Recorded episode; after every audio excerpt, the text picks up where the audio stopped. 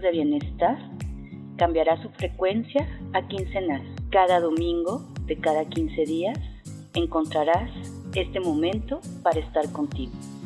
El tema de hoy, el poder de las palabras.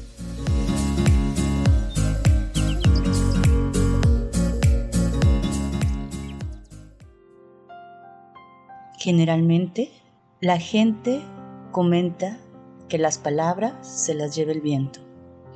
Esa es una de las ideas que quizá puede reflejar que las promesas se pierden, pero en otros casos, como en las heridas o en los halagos, las palabras no se las lleva ningún viento, se quedan.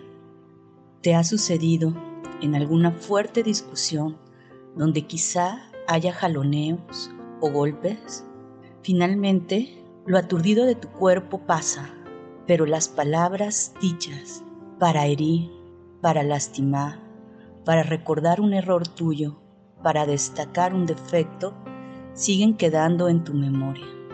Muchas veces, gente que utilizó palabras negativas en nuestra contra ya hasta falleció y de alguna forma nosotros seguimos temblando ante el recuerdo de palabras incorrectas. Hoy la invitación de cinco minutos de bienestar es que las palabras que vayas generando, cada palabra que salga de tu boca sea una palabra productiva y de bendición para los demás. Es claro que a veces nos enojamos.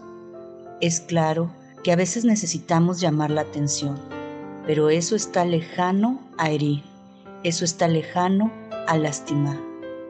En la última película de Harry Potter, en una escena, el profesor Albus Dumbledore le dice a Harry que las palabras son su fuente de magia más inagotable.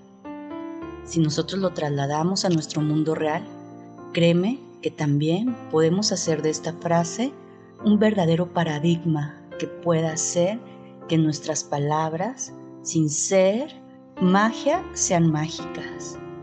Llegó el momento de con nuestras palabras consolar Llegó el momento de con nuestras palabras decretar cosas buenas para nuestros hijos.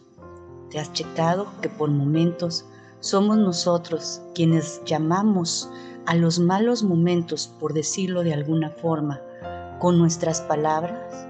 Ay, seguramente este va a llegar tarde. Seguramente este va a ser flojo como su padre. Seguramente aquella va a ir con el chisme y antes de que siquiera podamos terminar frases, estamos constatando en nuestro corazón y en nuestra mente que así es. Es el momento de detenernos. No se vale tampoco hablar mal de nosotros.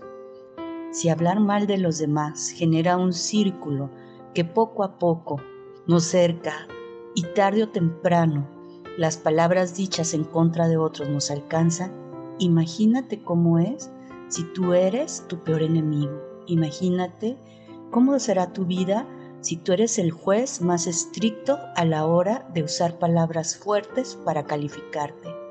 Basta ya de nombrarte incapaz, basta ya de nombrarte enfermo. Detente un poco antes siquiera de poder decir algo en contra de alguien. Una buena forma de hacer que el poder de las palabras se vuelva positivo es empezar a eliminar el nunca y el siempre. Es imposible que alguien nunca nos ayude o siempre nos lastime. Cuando charlemos con alguien, tratemos de generalizar un poco más nuestras afirmaciones. Demos la oportunidad al otro también de negociar. El problema con las palabras es que muchas veces son dichas para herir y no verdaderamente para ser escuchados. Dice un dicho antiguo que por algo tenemos dos oídos y solo una boca, porque verdaderamente necesitamos escuchar el doble de lo que decimos. A partir de hoy, cuida tus palabras y decreta sobre ti y tus seres queridos bendiciones y productividad. Cinco minutos de bienestar cambiará su frecuencia a quincenal. Cada domingo de cada 15 días encontrarás este momento para estar contigo.